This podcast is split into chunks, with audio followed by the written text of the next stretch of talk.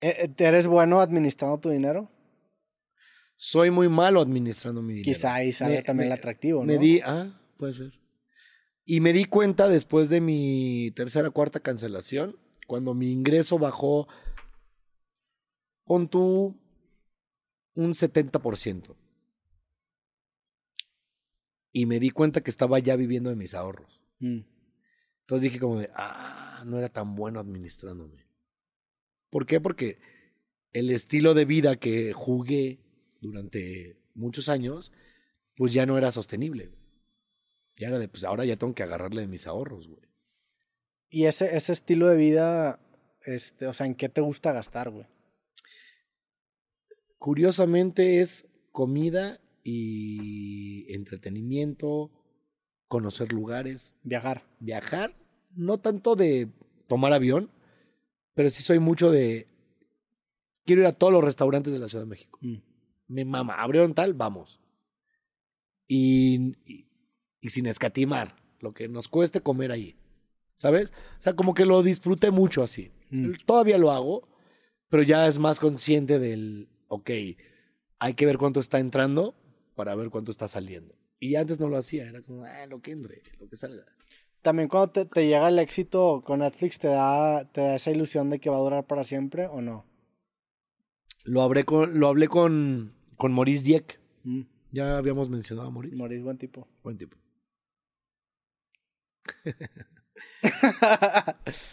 Lo hablé con él y esa ilusión que ahora yo soy ese señor, güey, que le dice a los nuevos comediantes que tienen un podcast, porque ahora el modelo de negocio en la comedia, los que llenan los teatros, así full, son todos aquellos que tienen un podcast, Mm. que la gente los conoce por el podcast.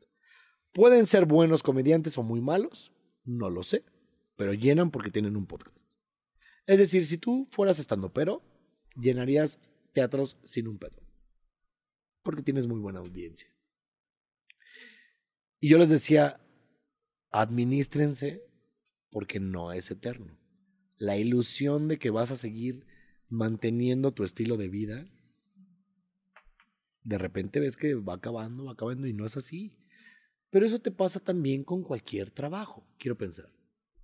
Sí, te- a, ver, te, lo pregunto porque a mí me pasó algo similar, güey. O sea, yo, yo eh, me empiezo a dedicar en a esto formalmente en 2016 y tengo un proyecto que le va muy bien, que hice en ese entonces con, con Farid Diak justamente y con un amigo que se llama Rorro Chávez, eh, donde hicimos un proyecto con Tigres para quitar el grito Muy de puto. católico, Rorro. Muy católico, Rorro, sí.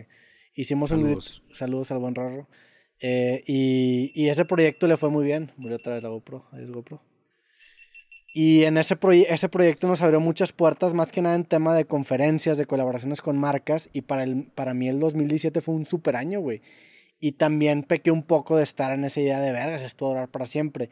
Llega el 2018 y me empieza a, llevar la verga tanto profesional como personalmente. Se me salió el moco con la risa. En el 2019 me lleva la verga completamente y también mis ingresos pasan a ser de un 100 a un 30%, al punto en el que digo, ¿sabes qué? Este pedo ya ni me gusta tanto, güey, no me gusta tanto estar en cámara, a la verga, voy a dejar de hacer esto. Y en el 2019 abro una agencia, me hago director creativo y, y todo el 2019 prácticamente dejo de publicar videos, güey. Director. Director creativo. Y fue hasta el 2021 que regreso con este proyecto y ya lo veo desde una perspectiva mucho más fatalista. Yo tengo esta idea de ¿Por que... qué fatalista? Porque, por ejemplo, si me preguntaras el año pasado cuánto iba a durar creativo, yo te hubiera dicho 400 capítulos. Este es el capítulo 390. Eso me parece bastante eh, como... Porque yo, yo sé que es, eh, yo sé que esta... ¿Cuál es el homónimo de fatalista? Eh, fatalista, eh, ¿qué te refieres? Eso no es fatalista. 400 capítulos es muy optimista. Bueno, pero si, si te, te entiendo, pero en el, el año pasado tenía 300. O sea, lo que me refiero es que eran 100 más. Hoy en día que estuvo la renovación y que las cosas siguen bien, te tiro 500 capítulos. Pero yo, pa- yo digo, nadie me asegura que para el 500 vaya a llegar bien y el 500 lo puedo acortar. Eh, a diferencia en el 2017 que yo decía, no, pues ya la hice ya para siempre este pedo, güey. Hoy en día ya te das cuenta que no. Ya te das cuenta que la fama en- hoy en día es No efímera. un Porsche. No, ya te das cuenta que no, güey. Y, y ya tienes, yo vivo ya bajo la premisa que todo va a valer verga. O sea, todo va a valer verga. De alguna manera u otra, todo Ese es, va a valer una, verga. ese es un tipo de personalidad que se llama catastrófica. Es un neurótico. Es- no Tiene, o sea, eh, mi psiquiatra cuando me hizo el- el- muchos análisis, pues, uno de ellos me dijo, es que tú tiendes siempre a la catástrofe. Es decir, yo pienso así, Ujú. esto no va a funcionar. Pero hay, man- hay, manera de, valer hay manera de canalizar esa catástrofe para que te ayude a ser un poco más precavido en ese sentido. Y así lo he tratado yo. Digo, todo va a valer verga un año, bueno, este año vamos a aprovechar. Aprovecharlo. Aprovechar y no, no, te, no te metas toda la A ver, también, ¿no? a mí también me gusta mucho la gastronomía, me encanta viajar y definitivamente me ha dado bastantes lujos estos últimos dos años. Pero con ese freno de manos de decir, pues tampoco te pases de super verga, ¿va? Yo hubo un punto en el que, por ejemplo, mi esposa y yo éramos mucho de comer en restaurantes todos los días. Que son muy buenos los restaurantes. Y que es muy chico. Y no te hablo de restaurantes caros, hablo de, de que Aparte aquí en México la verdad es que está muy era, cabrón. era de, ¿pedimos taquitos? Pedimos taquitos. ¿Pedimos McDonald's? Pedimos McDonald's. ¿Pedimos tal? Pedimos tal. Vamos a, vamos por unos nigiris, vamos por, ya viste que abrió tal, Uf, vamos por un baguette de ahí, vamos a tal, o sea, diario, diario, diario. Y llega el punto donde también ella me dijo como de, ok, si no está el ingreso como debería o como acostumbrábamos, pues también podemos comer en la casa. Y yo soy el que está más renuente de, ah, no, ¿por qué, qué vamos a comer? Hot dog, arroz, huevo. Ay, no. Pero a ver, la, la, la solución a eso puede venir, y, te- y te lo digo porque me pasó algo similar desde el punto de vista de nutrición, güey.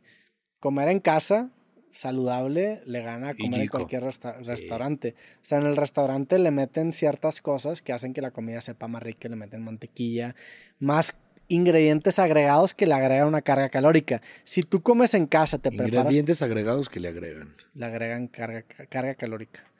Los agregados. Ingredientes agregados le agregan la agregación. A la, A la agregatoria, hay que- hay que Andamos agregar. agregando. Re- también. Restemos un poco, ¿no? Restemos. No agregues tanto. Restemos, restemos. Si está ya agregado, resta. Hay que restar, hay que restar. Hay para restar. igualar. Entonces, desde el punto de vista dietético Totalmente. puede funcionar, güey. Hoy en día que estás haciendo ejercicio. Y funciona. De repente, mi esposa dice como que, ay, hoy hay este tinga en tacos de lechuga, que les voy a pedir un favor. No le digan taco. Si es lechuga, no es un taco. No, no crees en el taco de lechuga. Pónganle otro nombre. ¿Qué quieres que le digan? El taco es con tortilla. ¿Qué quieres que le digan? Propone. Es que ese- Ese- vamos a regresar al tema razón. del comentario castroso. Este Di una alternativa. eh, es un sopón. No, el taco está mejor, güey. Cambo. ¿Qué cambo, güey? ¿Por qué no? Propon. Un lechugo. Lechugo. Un lechugo de, de tinga. No, está mejor taco. Lecho. taco, a ver, Lecho está ¿Qué bien. es el taco? Vamos a preguntar a la RAE qué es un taco. Ta- Taco es Mira, hay varios. Hay, pedazo varios- de madera, no. hay un verbo de definición de taco, no sabía. Banqueta para atacar. Ah, no, baqueta. Para atacar las armas Que de sí, fuego. se- Mira, tortilla de maíz enrollada con algún alimento dentro, típica de México. Ahí está. O sea, realmente la- el de harina, según esta definición, no es un uno. No taco. es un taco. Eso es. Eso es un este burrito. Y o nos podemos meter una definición un poco más polémica de quesadilla. Hay que ser polémicos. Quesadilla, ¿qué, ¿cómo defines tú la quesadilla? La quesadilla es. eh, ¿Qué defines? ¿Qué, qué- cuál es el, el ingrediente? es una tortilla de maíz o harina doblada por la mitad con un eh, ingrediente que puede contener o no queso. Ibas, ibas tan bien, güey. Hasta- hasta- es más, estabas diciendo la definición textual. Dice tortilla de harina de maíz o de trigo doblada por la mitad y rellena de queso. U otros ingredientes. Y es que yo, yo, yo hago la definición chilanga.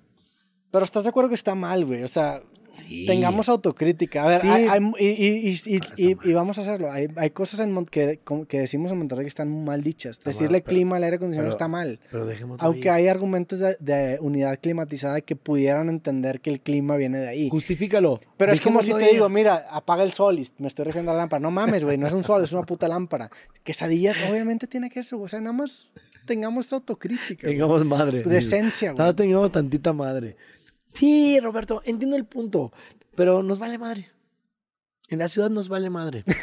Hola, soy Roberto Martínez y te quiero recordar que este episodio completo y todos los demás de mi podcast creativo están disponibles totalmente gratis en YouTube y en Amazon Music. Por allá nos vemos.